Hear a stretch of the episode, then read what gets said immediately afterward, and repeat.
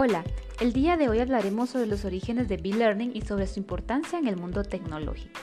Según la Universidad de Buenos Aires, indica que los inicios de B-Learning iniciaron a finales de los años 90 y así surge el concepto de B-Learning y se reconfigura la forma de enseñar y pensar en los procesos de aprendizaje. El término de B-Learning comienza a aparecer desde la enseñanza presencial como una nueva ventana en la que hace una combinación de enseñanza presencial con la tecnología. Pero ¿qué significa B-Learning? B-Learning es la abreviatura de Blended Learning. Es un término inglés que en términos de enseñanza virtual se conduce o se traduce como formación combinada o enseñanza mixta. B-Learning es el aprendizaje que combina el e-learning, encuentros asincrónicos, con encuentros presenciales que son los sincrónicos, tomando las ventajas de ambos tipos de aprendizaje. Este tipo de educación o capacitación implica utilizar nuevos elementos de tecnología, comunicación y nuevos modelos pedagógicos, por ejemplo, entornos visuales de aprendizaje, recursos multimedia, herramientas de comunicación virtual, por ejemplo los foros, los correos electrónicos, las videoconferencias y los webinars, documentos y manuales que se puedan descargar, educación por competencias y trabajos por proyectos.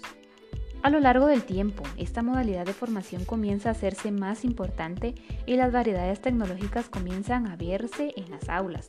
Por otro lado, se desarrollan nuevas metodologías características de e-learning, como la combinación entre lo presencial y la distancia. El estudiante tiene un papel activo en su aprendizaje y el docente actúa como mediador. Se usan diferentes tecnologías y métodos para generar interactividad entre el tutor y el alumno. Se usan diferentes métodos de enseñanza centrados en el estudiante mediante diferentes iniciativas. El objetivo de aprendizaje es más importante que el medio para llevarlo a cabo. Para que sea efectivo, Bill Learning debe considerar muchos factores, como objetivos de aprendizaje, audiencia, requerimientos técnicos, etc. La clave del éxito de los programas de e-learning se encuentra precisamente en obtener lo mejor de los dos mundos. Por un lado, la capacitación presencial permite a los profesores estar en contacto directo con los alumnos, facilita la interacción en el mundo físico entre los estudiantes y es una efectiva herramienta para transmitir conocimientos. Sus utilizaciones pueden hacer más eficiente la organización de tareas, fomentar el trabajo en equipo y permitir una atención personalizada en función de las necesidades de cada alumno. Por otro lado, la capacitación online otorga a los estudiantes más flexibilidad para hacer los cursos en cualquier tiempo y lugar. Facilita el envío de todo tipo de documentos, textos, videos, diapositivas, audios, infografías, entre otros, y permite recoger una gran cantidad de información sobre el proceso de aprendizaje llevado a cabo por cada estudiante. Esta metodología además puede aplicarse a muchos alumnos a un bajo coste y permite actualizar los contenidos mucho más rápido.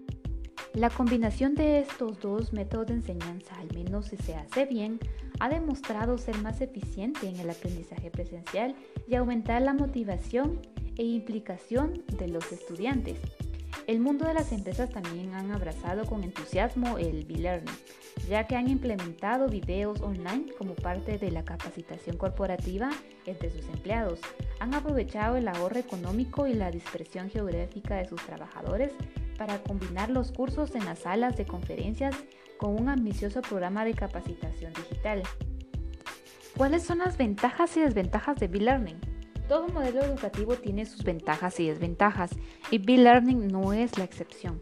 Es importante tener conocimiento de ellas antes de aplicar a este modelo o tomarlo en cuenta, ya que la principal razón por la que fracasa la aplicación de los métodos educativos es por el desconocimiento de sus características. El principal reto que afronta este modelo es encontrar un equilibrio entre la formación virtual y presencial, Ahí recae también su principal ventaja, la efectividad del aprendizaje.